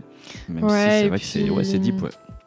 En fait, c'est- c'est c'est une artiste tellement puissante et quand tu la vois sur scène, elle, est, elle a un show euh, quasiment, euh, je sais pas, euh, électro-berlinois, un peu fucked up, genre Skins Party. et puis, euh, il y a ces espèces de, de... Toute sa musique est très, très intelligente et réfléchie et... Et évidemment, euh, sa vision du monde, moi, je me reconnais tout à fait dedans. Euh, je pense qu'on partage les mêmes aspirations à certains égards. Euh, et c'est vrai que d'arriver avec des textes comme ça aussi lourds et en même temps aussi... c'est un mélange entre de la pesanteur et en même temps ça t'enlève un poids des épaules d'avoir Ouais. euh, une sœur quoi. Oui, Donc c'est trop génial qu'elle ait écrit, euh, qu'elle ait trouvé en tout cas l'énergie euh, d'écrire un morceau comme ça. Enfin moi je la remercie au nom de, de toutes mes sœurs qui ont vécu ça. Mm. Franchement, je trouve ça, je trouve ça ouf quoi. Et, euh, et puis en même temps, euh, je sais pas, il y a un truc euh, dans sa voix et même je pense que c'est dans, dans l'EP en général qui est tellement lumineux que c'est pas, euh, ça te fait pas plonger quoi. C'est plus, euh, tu, tu vois le tu vois des petites choses qui brillent Oui, quand même à l'horizon. euh, Ouais. Et puis il y a toute une, c'est, je sais pas, je trouve ça trop beau comment elle a écrit avec les, les rimes en or et et le mot pas PAS qui rime avec papa et tout. Enfin, je sais pas, c'est Mhm. très, c'est très malin et tout. Eh ben, merci pour ça. Franchement, je... moi, je connaissais pas. J'ai vu passer son EP euh, il y a pas très longtemps. On m'avait dit de l'écouter et je n'ai pas eu le temps. Mais euh, je vais clairement me pencher dessus. Tu te souviens comment tu découvres sa musique? Ouais, c'est une de mes meilleures copines, Justine, qui m'a dit Ah, il faut absolument que tu écoutes cette fille, elle est trop géniale et tout. Et puis en fait, euh, je me suis mise à la suivre et j'ai compris que Johanna était copine avec elle. Ok. Et donc je me suis dit Waouh, le monde est tout petit. Et en fait, elle, euh, très peu de temps après, elles allaient en studio et puis je l'ai rencontrée. Puis voilà, son aura de toute façon parle pour elle-même. Et euh, je voulais dire un autre truc à propos d'elle. C'était quoi déjà? Merde, j'avais encore un compliment. Ah, moi, je crois que c'est comme moi, je la- pour rebondir là-dessus, je crois que moi, je la découvre sur quand Johanna est passée sur Grunt euh, dans Full Sentimental, je crois. Euh, Oui. l'émission de euh, animée par Morane et, euh, du coup elle, a, voilà, elle a parlé de Kalika parce que le- elle a diffusé le morceau et elle était aussi assez dithyrambique sur sur la rencontre de Mhm. comment s'étaient passés euh, leurs échanges et tout simplement sur l'artiste en elle-même Ouais, et puis moi, bon, j'avoue que, enfin, en fait, j'adore le pont entre euh, les propos politiques et puis, en fait, euh, la poésie, quoi. Ouais. Et je trouve que elle, elle fait ça avec beaucoup de justesse et. euh, et donc c'est un peu des, des arts poétiques ou des manifestes quoi ces chansons et je la suis euh, 300% sur ça. Et du coup, euh, je me demandais, dans, justement, dans ta découverte euh, d'artistes, euh, notamment féminines, parce que pour Diva, est-ce que tu as, ce côté, en fait, maintenant, quand tu de la musique, où tu te dis, genre, est-ce que potentiellement j'aimerais manager ces gens, ou est-ce que il y a des choses à faire, euh, des ponts avec euh, les artistes que tu manages, peut-être euh Ouais, carrément. Bah après, je suis même pas tellement dans une pensée de qui est-ce que je pourrais manager, c'est plus qu'est-ce qu'on pourrait faire ensemble. Mm. En fait, à partir du moment où on a des ambitions et, euh, et des espoirs communs, il y a déjà des choses à faire. C'est très souvent, hein, je discute avec les artistes, je prends les devants, ou même on boit des cafés, on boit des verres, on se rencontre et puis on discute de ce qu'on pourrait imaginer. Et le résultat, ça a été bah, notamment euh, ce qu'on a fait à l'Hyper Weekend Festival euh, en janvier. Donc euh, j'ai invité, euh, cette fois-ci, j'avais invité Naira et Jade.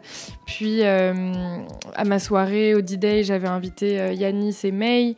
Euh, toutes ces artistes ne sont pas mes artistes, mais Oui. euh, voilà, c'est des femmes avec qui j'ai envie de collaborer. Et donc, euh, voilà, quand, euh, quand euh, on sent que on, on est sur la même longueur d'onde, bah, ça fait des chocs à pic, quoi. Et donc, forcément, euh, forcément euh, Kalika, elle fait partie de ces artistes-là où je sais que c'est presque, euh, en fait, de constituer cette espèce de galaxie là, de savoir même qu'elle existe. Moi, en tant que, pour le coup, en tant que critique ou même en tant que voilà actrice du milieu de la musique, ça me ça me rassure quoi. Je me Mhm. dis là, en fait, il y a un maillage musical qui qui, euh, qui, nous, qui nous maintient quoi en tant que femme et, euh, et, et je trouve qu'il se passe beaucoup beaucoup beaucoup de choses intéressantes euh, en ce moment euh, c'était peut-être pas le cas quand je suis arrivée dans dans la critique en 2015 euh, enfin je veux dire il y avait des choses intéressantes mais là il y a une espèce de puissance euh, et de sororité qui euh, Qui est en train de se déployer, ouais, clairement. ouais voilà Bah, je trouve que ça se dégage, en tout cas, le mot sororité, tu vois, c'est, c'est quand je te vois, en tout cas, quand, quand on te suit sur les réseaux et qu'on te voit travailler, je sens que ça, enfin, ça, c'est vraiment ce qui se Mm. dégage, je trouve, de,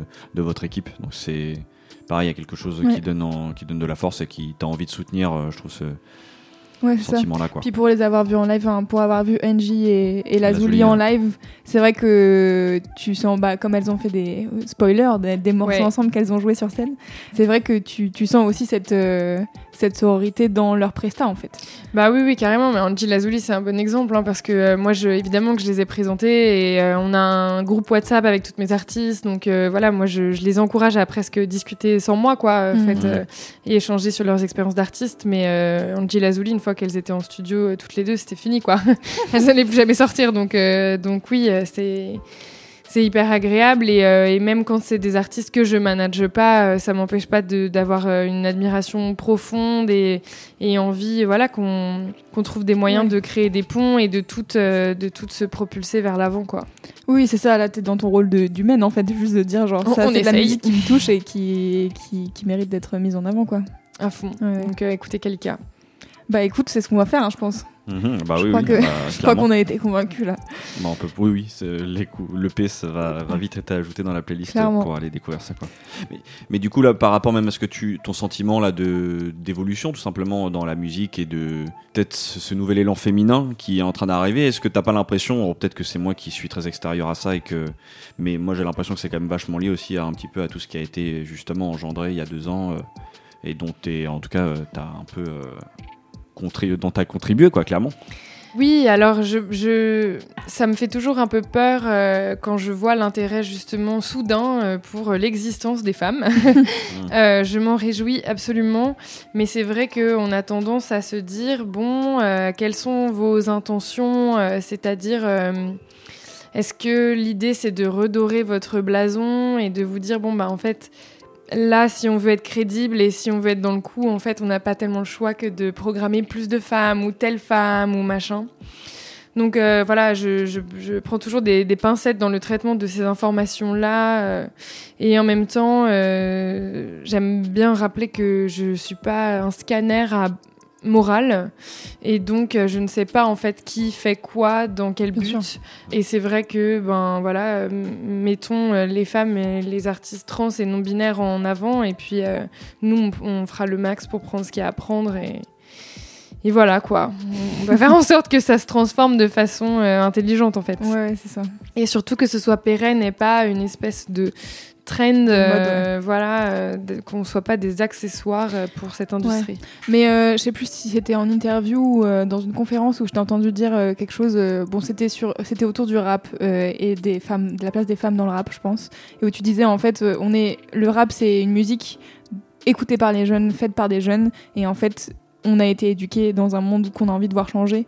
Et du coup, euh, je pense que ça, ça se rejoint ce truc-là de, en fait. euh, Peut-être que les directeurs de labels aujourd'hui, euh, ils ont des mauvaises intentions, mais en fait, les futurs, c'est nous. Et du coup, c'est nous qui allons euh, faire en sorte que cette industrie, elle se renouvelle. Et Bah de ouf. De toute façon, euh, les personnes en place qui auraient pu être réticentes, elles ont plus trop le choix. Enfin, et puis moi, je, je, je me dis même, enfin voilà, tu veux signer un artiste, c'est plus safe de signer une artiste qui va pas commencer à agresser ou harceler je sais pas qui. Donc oui, il y a un peu tout ce truc de nouvelle génération qui va prendre les manettes et qui a beaucoup plus euh, d'appétence pour euh, la déconstruction euh, de, de, de ce système et de ses problématiques structurelles. et voilà, faut, faut juste prendre son mal en patience et s'assurer que, que les changements se font de façon ancrée et pas juste en surface. Quoi. Mm. Très bien. Écoute, ça me semble être une bonne conclusion pour ce morceau. On peut passer au son d'après Qu'est-ce que t'en penses T'avais encore une question? Ouais, une petite Ouais, je question. t'en prie, je t'en Ma- prie. ma Petite vas-y, dernière. Ma petite question, bah en fait, euh, en plus euh, le morceau en l'occurrence s'y prête bien, même si, euh, même encore une fois, c'était voilà, c'était très puissant. Mais alors, tu as peut-être un peu répondu en début d'interview, mais euh, c'est quoi la musique ou le genre même de musique qui te met dans tes émotions? Justement, tu sais, ces, ces petits moments qui te ramènent à, à ton intériorité, quoi. Voilà. Alors effectivement, ce sera pas une question de genre musical. Comme vous l'aurez compris, le genre, c'est pas vraiment un prisme de compréhension du monde pour moi. c'est le cadet de mes soucis. Euh, non, bah moi vraiment, ce qui me transperce, c'est l'alliage des mots. hein. Je l'ai je l'ai dit effectivement, mais par exemple, je sais pas, là, du coup, je suis bloquée sur. euh, sur euh, PNL qui est vraiment euh, pour moi un, qui a un impact poétique euh, hyper euh, hyper euh, fort dans ma vie et je pense à des mots qui dit ma peau c'est la Sibérie là tu vois j'ai ça en tête. Ma- en fait c'est juste genre ok enfin je sais pas comment dire il trouve des formules où je me dis mais je relate et en même temps j'aurais jamais dit ça euh, j'aurais jamais fait rimer Sibérie et Ribéry et en fait et, mais, mais en fait, euh, c'est ça, euh, tu vois, il, je sais pas, enfin bref. euh, en tout cas, c'est moi ce qui me met dans tous, les, dans tous mes états, c'est c'est les mots, mais c'est aussi les grosses, grosses basses. bah, par exemple, euh, mon copain, hier, il m'a envoyé un morceau qu'il a fait, qui est un morceau euh, à la fois euh, techno et en même temps un peu indie pop. Et en fait, il y a un espèce de contraste et de d'alliance de. Voilà, c'est ça en fait. Ce qui m'intéresse, c'est peut-être plus l'hybridité que le genre en soi. Mhm. Et donc euh, là, je vous parle d'un truc totalement off, euh, qui ne, je sais pas quand est-ce que ce morceau verra le jour, mais euh, mais euh, avec des lyrics plutôt chansons françaises, chansons pop. Et là, en fait, t'as plein de Euh, je sais pas, c'est un peu le feu d'artifice. Et quand tous ces éléments-là euh, dissonants, en fait, se marient et que ça fonctionne, là, voilà, là, je perds mes moyens. Ok. Voilà, c'est un peu ça. C'est les mots et cette espèce de, de, de tambouille magique là. Très Trop bien. bien. Bah, je pense que tu as très bien répondu à la question. Ça me va. Trop cool. Trop cool. Eh bien, on peut passer au son d'après. Et bien pour ce dernier morceau, donc c'est moi qui ai la responsabilité de conclure et hum, j'ai longtemps cherché en fait à me dire tiens qu'est-ce que je vais ramener pour Lola Euh, et puis Trop du coup contente. j'ai un petit peu tu vois j'ai exploré un petit peu les interviews que tu as pu faire euh, sur dans les podcasts dans certains articles sur lesquels j'ai pu tomber et puis euh, je suis tombé sur un artiste rap euh, qui que je voulais ramener depuis un petit moment et je me suis dit tiens je pense que c'est il y a il y a plusieurs points qui m'ont fait dire c'est voilà c'est le C'est le moment, moment. c'est le moment en l'occurrence c'est le rappeur Medine que voilà ah bah je suis très content Lola met Elle les mains se- sur son cœur. voilà, exactement. Donc, euh, bah, je suis content euh, de voir cette réaction-là. Euh, moi, je sais plus où je le découvre, Medine. Je pense que c'est. Il y a peut-être une petite dizaine d'années. Mes parents, je me souviens très bien que c'est un ami à moi qui s'appelle Mathieu, que je dédicace là, qui écoutait pas mal de Medine et qui, un jour, tu sais, voilà, t'as souvent ce genre de pote qui te dit euh, Tu connais? Non, mais tu connais pas vraiment, viens. Et on écoute. Du coup, qui m'explique aussi tout simplement même la démarche, parce qu'en plus, euh, je pense que Medine, il y a, une. euh, il y a une vraie démarche dans, dans l'art qu'il pratique. Pour vous le présenter rapidement, Medine, c'est un rappeur qui est originaire du Havre. Ses grands-parents étaient algériens, venus en France du coup pour reconstruire le Havre à l'époque. Donc euh, voilà, issu de la communauté algérienne euh, Mhm. immigrée en France. Euh, lui, il commence le rap à la fin des années 90, même plutôt au début des années 2000. Il sort son premier album qui s'appelle 11 septembre en 2004. Depuis donc 2004, maintenant on est en 2022, il y a eu euh, cet album, 3 EP, des mixtapes, donc une, vraiment une, carri- une carrière riche et dense dans le rap français. Je sais pas s'il est d'ailleurs, s'il l'a créé, mais en tout cas il est sous le label euh, Dean Records. C'est son label, ouais. C'est son label à lui, hein, voilà, ça j'étais pas sûr. Puis moi, du coup, quand je pense à Medine, euh, je pense euh, déjà à une sorte de charisme, à une voix hyper rock et un flow percutant. Euh, c'est souvent même un rappeur du coup dont on a entendu parler ces dernières années parce qu'il pourrait être vu comme clivant. Il est devenu parce qu'en fait il a tout simplement des textes assez virulents, très critiques notamment sur le traitement médiatique réservé aux musulmans en France. Et euh, il pas est si c'est clivant, mais régulièrement, euh, bah c'est clivant pour c'est une- clivant pour l'extrême droite. voilà, quoi. pour l'extrême droite et pour un certain, certaines personnes, on va dire. En tout cas, euh, on, le, on lui fout pas la paix, clairement, ouais. Et, et il est régulièrement, du coup, la cible d'attaque de la part justement de la droite et de l'extrême droite. Euh, moi, du coup, si j'ai choisi de le ramener aujourd'hui, euh, c'est pour plusieurs raisons. Déjà parce que, bah, comme je vous disais, j'aime beaucoup ce qu'il fait et euh, c'était le moment. Et aussi parce que forcément, j'ai envie de rapprocher sa démarche politique et engagée dans son rap à toi, Lola, qui dans ta carrière a choisi aussi de s'engager ouvertement pour défendre les combats qui tiennent à cœur. Diva, du coup, euh, en est un peu l'enfant de tout ça, quoi. Et puis j'ai lu aussi du coup que le morceau des mineurs de Medine était important pour toi et qu'il t'avait donné envie de faire ce métier. Donc du coup je trouve ça même intéressant. J'avais envie de, t'entendre. En fait, qu'est-ce qui, qu'est-ce qui a déclenché ça euh, chez toi euh? Pourquoi Mais ce morceau Avez-vous avez-vous écouté ce morceau? En fait, ce morceau, c'est comme. euh, J'ai une comparaison trop nulle. C'est genre, tu vois une écharpe bien tricotée Ou genre un Scooby-Doo. Comment il a fait pour mettre tous ces mots ensemble et les faire rentrer parfaitement euh, et les faire sonner parfaitement? Il n'y a rien qui dépasse. Ce n'est pas un canular. Je viens dénuder le dernier fil couleur écarlate. La mère patrie à la république nauséeuse. Car elle pense que c'est ses enfants qui lui rend les règles douloureuses. Elle n'est plus à notre service. Elle veut du citoyen servile qui se noie dans le sang du Christ et s'enracine dans les champs de vigne. Persuadée que sa mémoire est dans le pinard et la cochonaille. Et qui voit la diversité comme un porno interracial. Y aura jamais de remigration. Comme y aura plus de riches en zep. L'imaginaire de la nation. C'est comme dans les bouquins de Welbeck. Beaucoup de fantasmes à propos de causes que l'on a nous-mêmes créées. Et qui confondent les droits de l'homme avec 50 nuances de gré.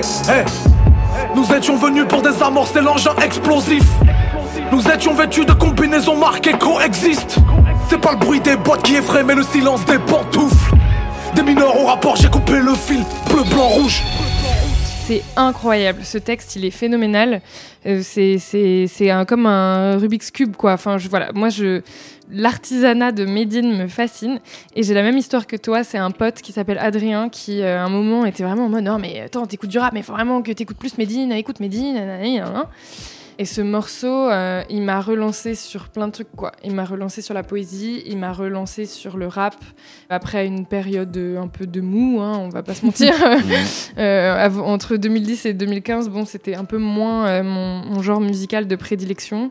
Et donc, Medine, effectivement, sa, sa verve politique et son, son caractère d'orateur et tout me, me, touche énormément. Et c'est un des meilleures interviews que j'ai fait de ma vie parce que, effectivement, c'est quelqu'un qui a une maîtrise de son propre art euh, à 360 degrés, de comment dire, qui, qui, qui, je sais pas si c'est un travail d'introspection ou quoi, mais qui sait exactement où il va, euh, qui, qui, je sais pas comment dire, mais euh, je lui envie sa façon de, de, de maîtriser sa propre pensée. En fait. Euh, on n'est pas tous sûrs de nous euh, comme ça, en fait. Et lui, c'est rond, quoi. euh, comment il réfléchit aux choses, euh, c'est logique, c'est ça lui est propre.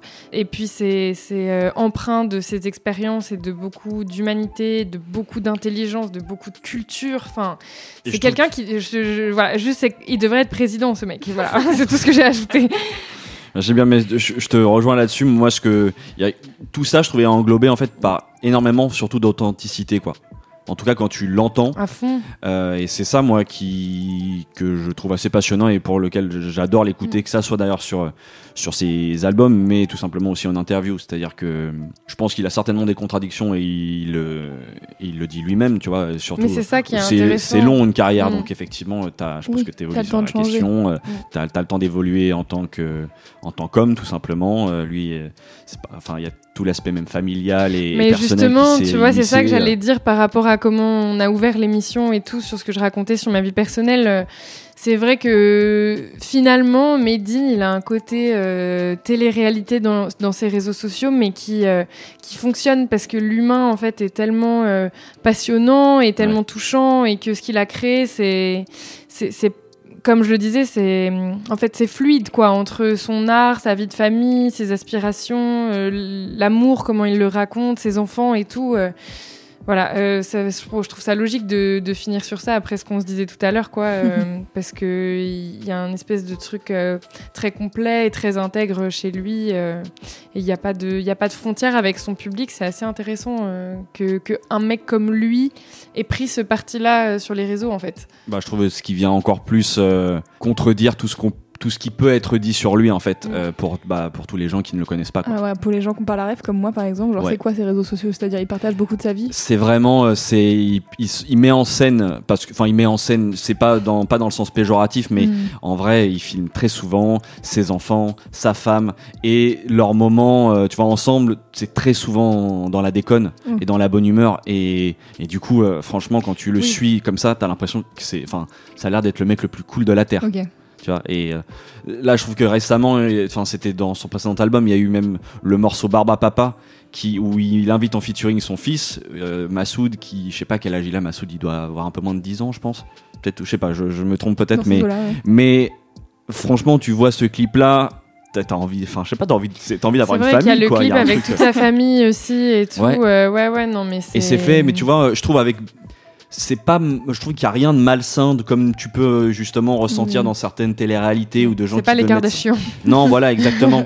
c'est c'est ça que je trouve très habile. Ouais. C'est que c'est juste plein de sincérité. Et, et quand tu vois le, le- souvent le portrait qui est fait de lui dans les enfin, dans certains médias, on va dire, c'est tu vois vraiment que les gens ne- ne- ne- n'écoutent pas en fait, n'écoutent pas et ne suivent pas le. Non, bah, de toute manière, on sait très bien que oui. enfin, Ouais, parce que bah, pour revenir à. Pour revenir à Des mineurs, c'est un morceau, on dirait que vraiment, c'est comme s'il avait, je sais pas, une petite euh, voiture ou un truc comme ça, et qu'il déconstruisait pièce par pièce le système français. Et vraiment, euh, à la fin, il reste plus rien, quoi. Il a tout baisé et c'est ouf, vraiment, c'est.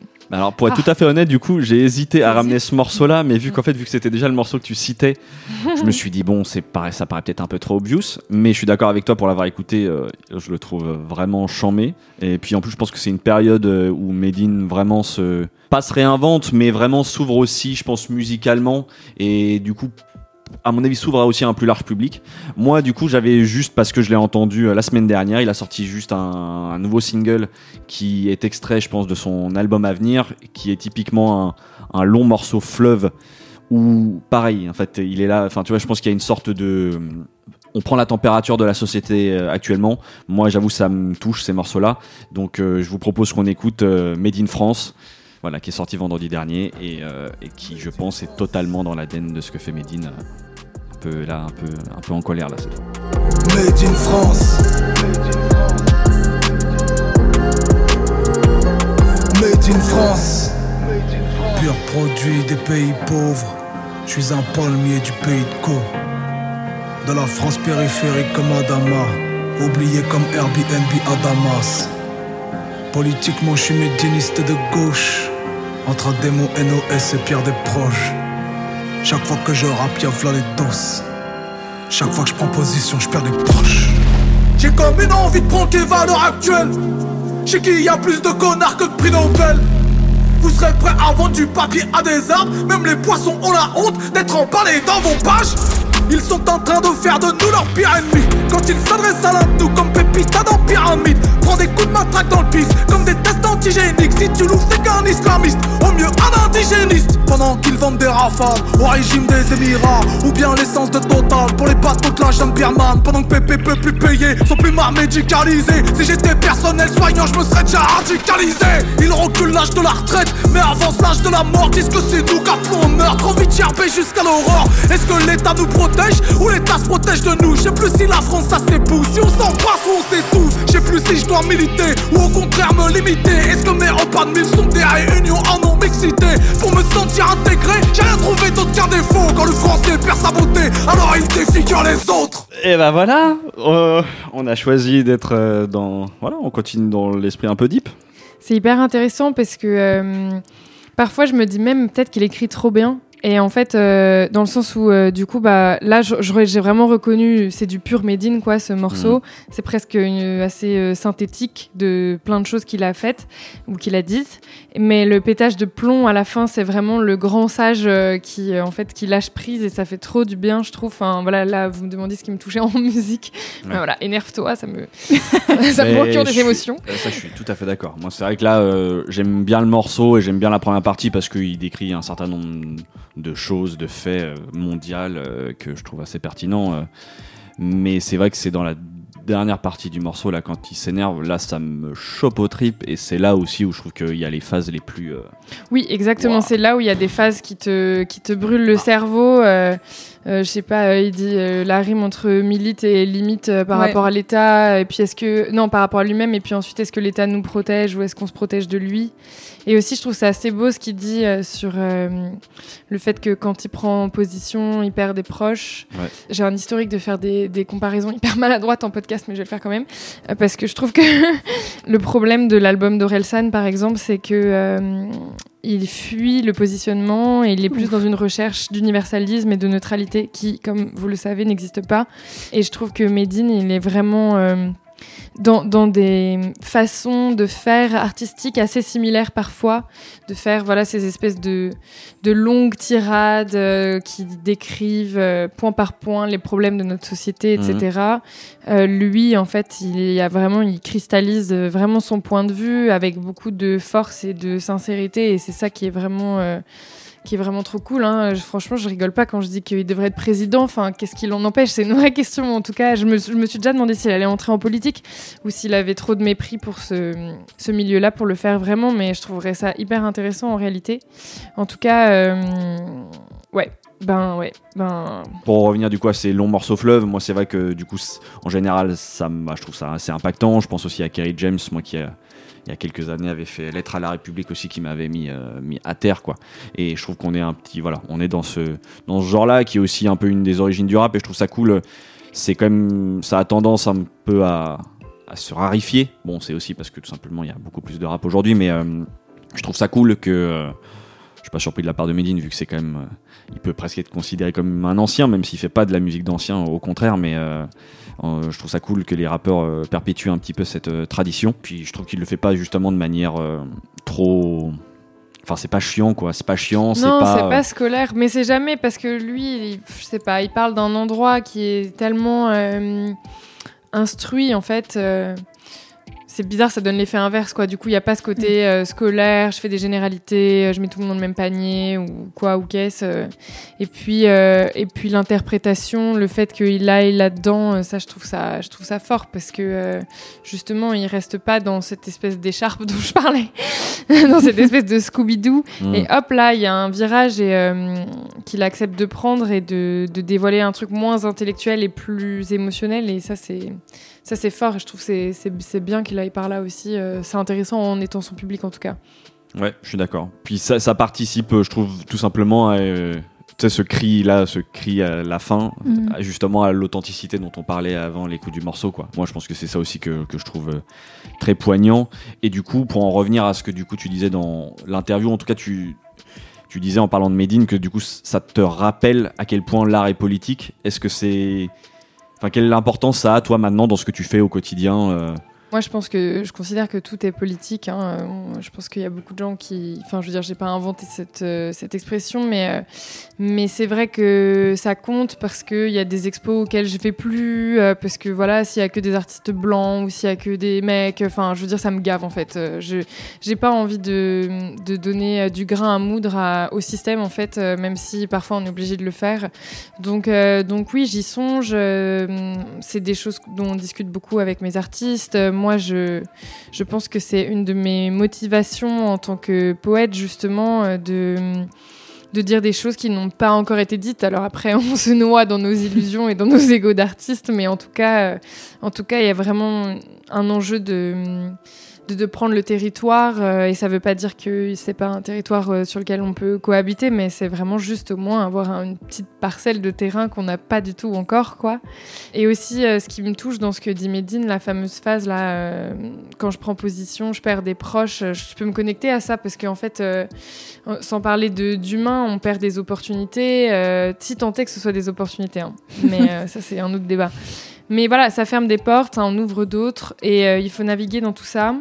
Et donc, il y a les choix que moi je fais en essayant de me diriger vers une vision politique de l'art, et puis les, ce qui s'impose à moi euh, par rapport justement aux décisions que j'ai prises. C'est agréable, hein, parce que y a des, le tri se fait tout seul, Mm. mais ça peut être violent aussi euh, de, de se rendre compte qu'il y a certaines personnes avec qui on, on partageait certaines euh, énergies ou certaines des, des moments et avec qui en fait ça fonctionne plus une fois que tu as justement outé certains de, de tes points de vue. euh. C'est pas un cahier des charges de faire de l'art politique.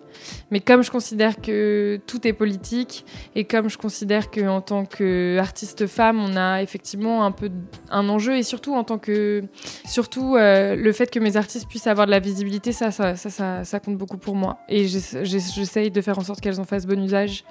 Donc euh, ouais, je me rappelle plus du début de ma phrase, mais en gros, euh, on s'est compris. Non, non, mais c'est, euh, je Mais pense que t'as as répondu. euh, je pense Ouais, que- ça. En gros, c'est un bon guide, quoi, ce truc-là. C'est une bonne Ouais, étoile c'est à ça, suivre. c'est pas une, une case à cocher, mais en fait, euh, c'est là. Il y a beaucoup à faire, donc euh, voilà, autant essayer de poser des petits cailloux là dans, dans, dans, dans cette, dans cette. C'est quoi l'expression déjà? Euh, Ah oui, dans cet édifice, poser des petits cailloux pour fabriquer cet édifice. Ouais. Voilà, c'est ça, quelque chose comme ça, quoi, une métaphore un peu pourrie dans le genre qui marche bien. ok. Est-ce que t'as quelque chose à rajouter? Non, moi, c'est bon. Ouais, je- c'est ça. J'ai bien aimé ce morceau, tu sais. J'avais commencé à l'écouter. Ouais. Et puis, ça m'avait un peu saoulé parce que moi, du coup, pour le coup, les longs morceaux fleuves où on me raconte tous les, toutes les misères de la société, souvent, je suis un peu en mode oui, je sais. Et justement, j'aimerais qu'on me rappelle pas à chaque fois que j'écoute de la musique. Mais euh, je trouve que le, le- la montée en puissance du track est vraiment excellente. Oui, et puis je, je comprends tout à fait euh, qu'on puisse être un peu hermétique à ce genre de choses comme toi. Euh, c'est- moi, je suis pas nécessairement en de la musique Je pour. suis euh, le contraire de hermétique, justement. C'est c'est c'est ce qui me. Oui, ça te touche. prend, tu te prends trop de choses. c'est ça, c'est que vraiment, je, je sais. Je pense que du coup, on peut avoir effectivement un, un certain rejet parce que on peut se dire que on n'écoute pas de la musique pour ça. Enfin, Bah, en fait, hein, C'est un mood, Oui, quoi. c'est- c'est Ouais, ouais, J'écouterais pas ça tous les jours, quoi.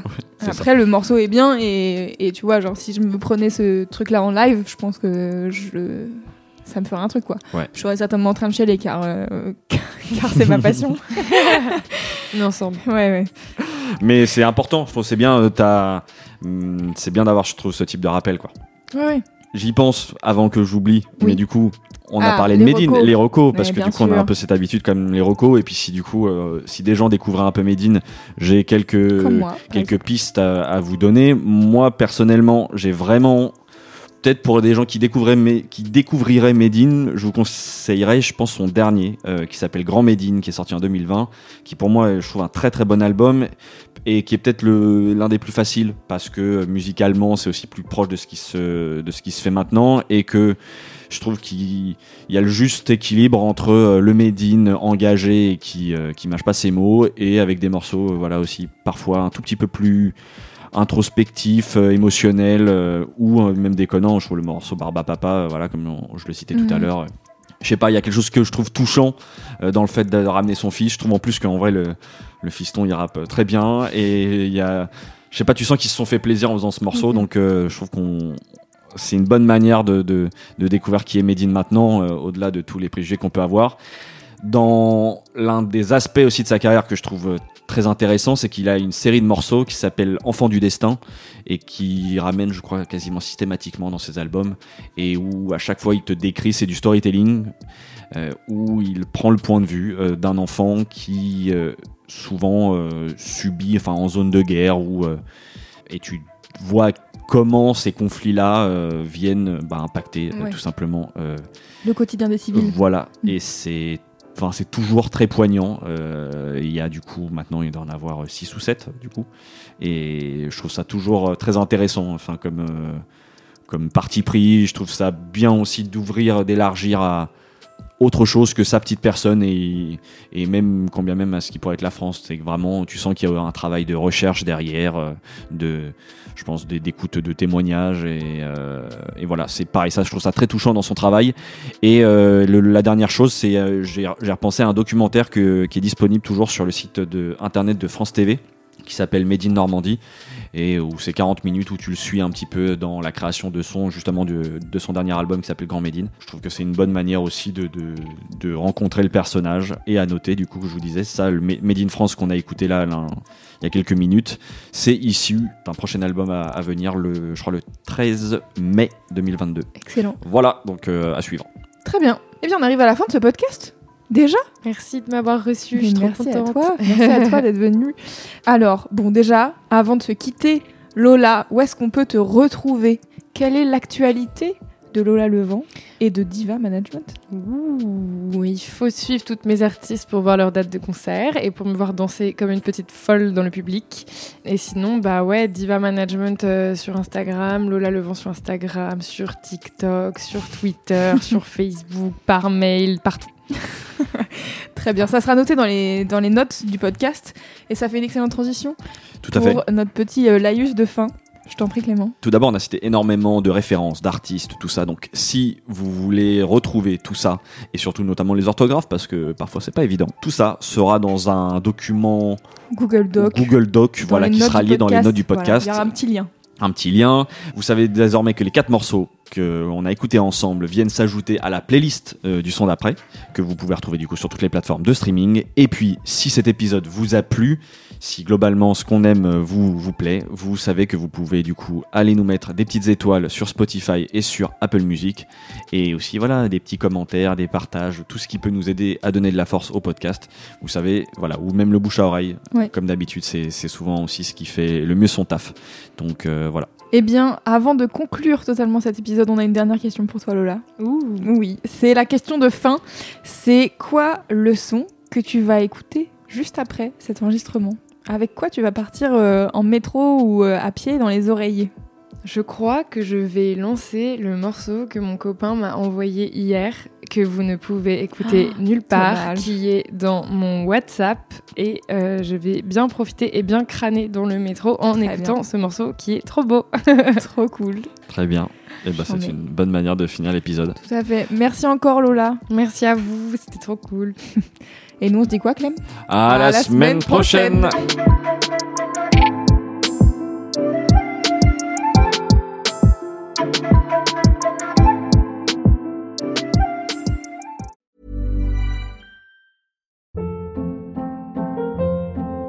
Hold up. What was that? Boring. No flavor. That was as bad as those leftovers you ate all week. Kiki Palmer here, and it's time to say hello to something fresh and guilt-free. Hello Fresh. Jazz up dinner with pecan-crusted chicken or garlic butter shrimp scampi. Now that's music to my mouth. Hello Fresh. Let's get this dinner party started. Discover all the delicious possibilities at hellofresh.com.